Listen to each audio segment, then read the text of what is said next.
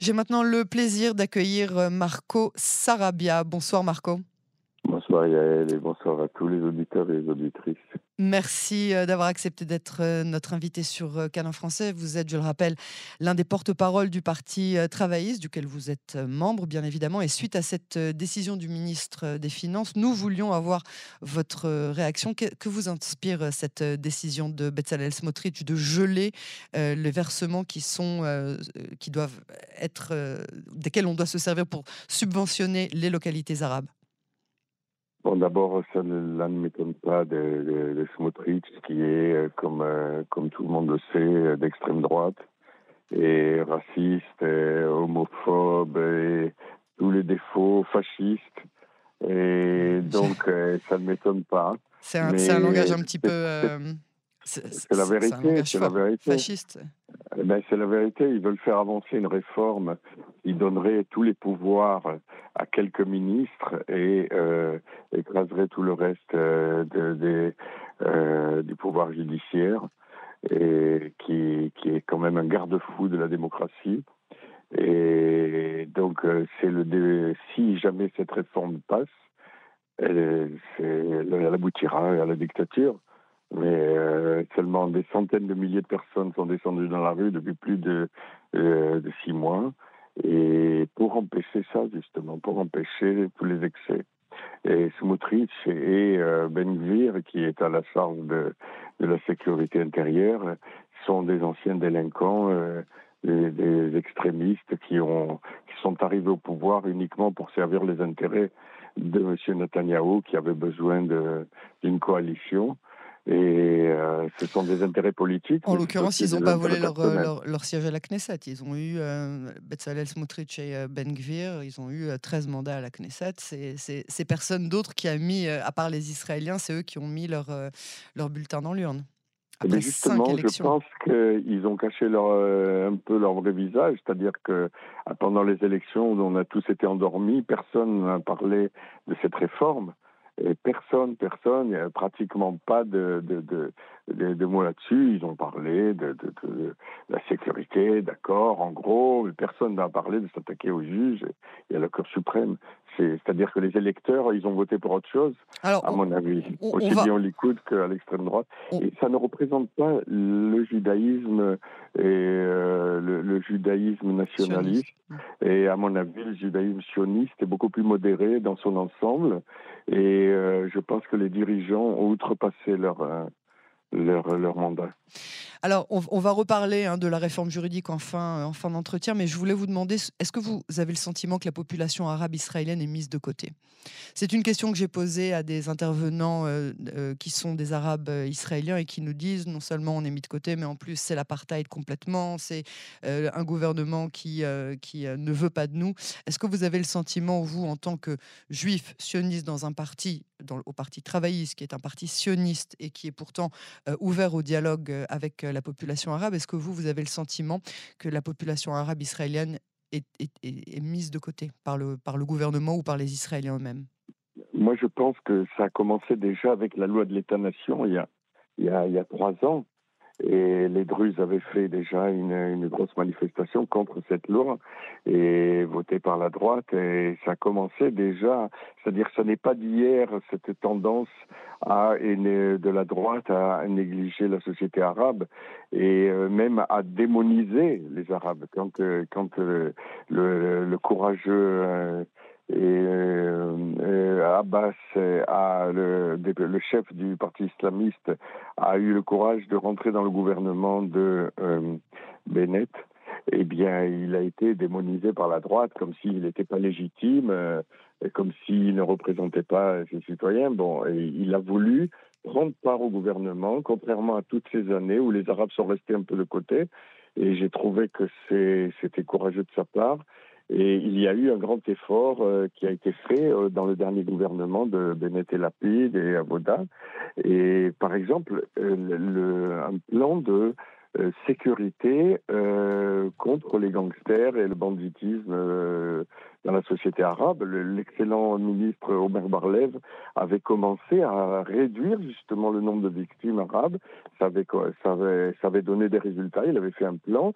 Mais la première des choses que M. Ben Gvir a fait quand il a remplacé M. Omer Barlev, c'est d'annuler ce plan justement et, donc, les, les, les, tous les règlements de compte, tous les crimes pour l'honneur de la famille ont recommencé.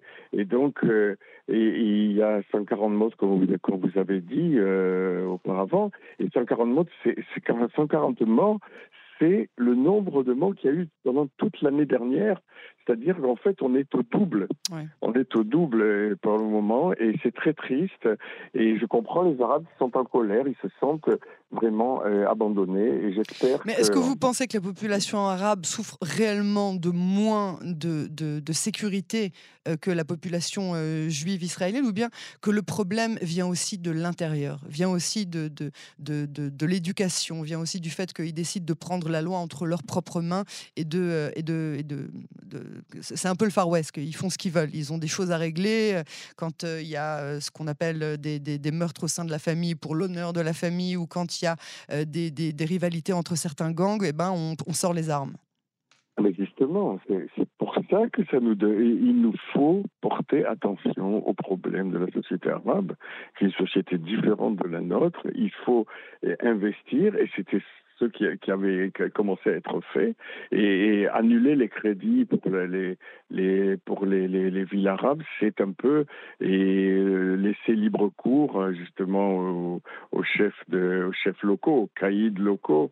Euh, et, il faut rentrer plus d'aide aux pauvres pour qu'il n'y ait pas recours au marché noir, par exemple, que les municipalités aussi soient mieux gérées. Il faut beaucoup plus d'interventions et à partir du moment où il y, a il y aura un assainissement et justement de, de, des, des villages arabes, eh bien, euh, je pense que c'est notre, aussi notre responsabilité. Après tout, ils sont israéliens, donc on devrait investir de la même façon dans euh, le secteur arabe que dans le secteur juif, si on se prétend être une démocratie. Mais à partir du moment où on coupe des crédits et qu'on préfère les donner à certains euh, secteurs de la population qui ont, comme par hasard, voté pour la coalition, eh bien, ça devient une ségrégation. Et je pense que on, brime aussi les laïcs en Israël. Je pense qu'il y a une certaine coercition religieuse qui commence à se faire. Il y a une, atteinte aux droits des, femmes qui se fait.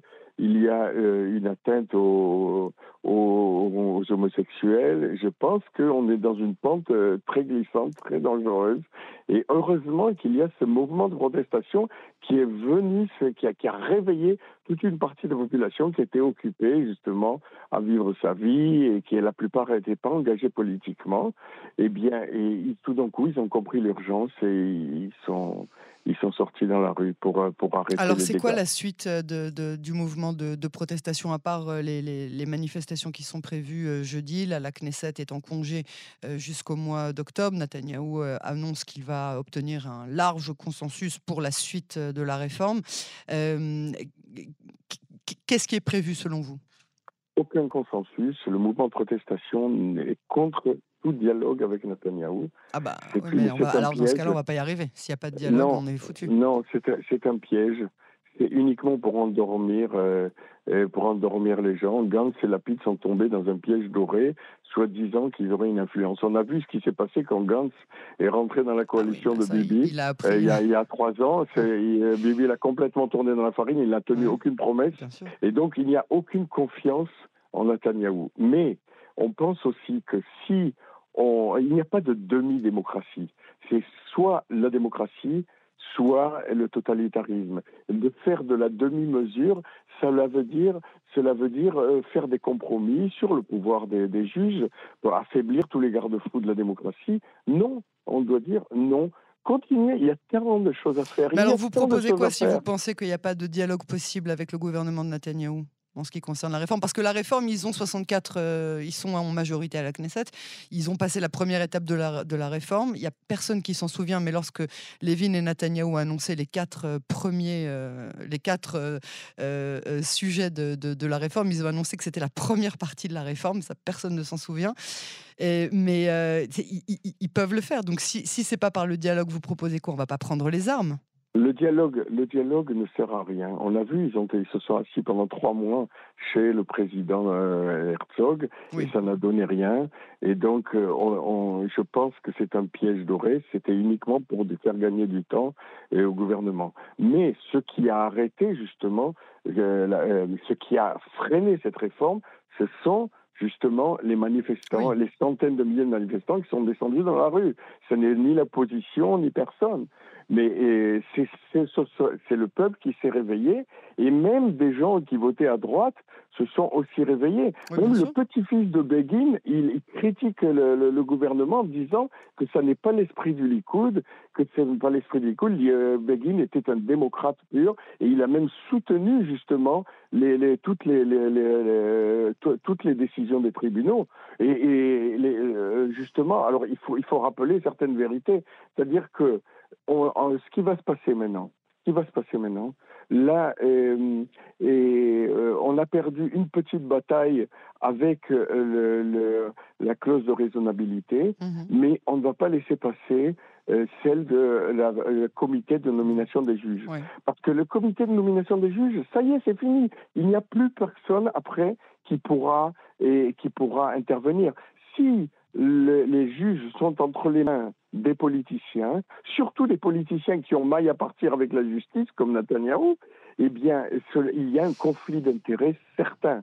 C'est-à-dire que c'est à partir du moment où Netanyahou pourra nommer les juges qui vont le juger, alors il n'y aura plus de limite. C'est-à-dire tous les délinquants euh, possibles, imaginables, vont, et vont faire ce qu'ils veulent et il n'y aura personne pour les arrêter. Il y aura aussi euh, les droits des travailleurs qui risquent d'être, d'être euh, attaqués, mais il n'y aura plus de tribunaux pour, pour défendre contre les abus. Il, même le droit des femmes sera attaqué et on ne pourra pas trouver de recours. Et même les soldats sont en danger parce que la, la, Cour internationale de, de Hague, mhm. elle nous laisse tranquilles uniquement parce qu'elle sait qu'il y a une Cour suprême très forte. Mais à partir du moment où la Cour suprême sera anéantie ou annihilée ou affaiblie, les soldats qui sont au service de l'armée risquent de se mettre en danger pour certaines actions de l'armée qui seront, qui seront discutées euh, sur la scène internationale. Et, c'est très, très, très dangereux. C'est une pente très, très grave. Alors c'est pour ça que voilà ce qui va se passer. Les, les élections municipales vont bientôt arriver. La coalition va et, encaisser euh, beaucoup de défaites pendant les élections municipales. Et ça va beaucoup affaiblir cette coalition gouvernementale. Et à mon avis, ils comprendront le message et retourneront aux affaires courantes. Parce qu'après tout, il y a tant de choses à faire. Il y a la pauvreté, il y a la violence arabe dans, le secteur arabe dont on a parlé, il y a la scène internationale où on est très affaibli, il y a la menace sécuritaire face, face au Liban, à la Syrie, à l'Iran. Il y a tant de choses à faire. Pourquoi s'occuper de justement d'affaiblir de, de, euh, la Cour suprême À mon avis, ce n'est pas une urgence. Euh, et, on a tout le temps pour écrire une constitution qui pourra protéger la démocratie. Et il faut, il faut du temps. On ne fait pas ça en quelques semaines de, discussion euh, sur le pouce. Marco Sarabia, merci infiniment euh, pour cet entretien et à très bientôt sur les ondes de Cannes en français. Bonne chance à Israël et bonne chance à tous, les Israéliens et Israéliennes. Merci, Merci de m'avoir euh, écouté. Au revoir. Merci à vous. On apprend il y a quelques instants que le centre du gouvernement local a exigé du ministre des Finances de débloquer immédiatement les subventions pour les localités arabes.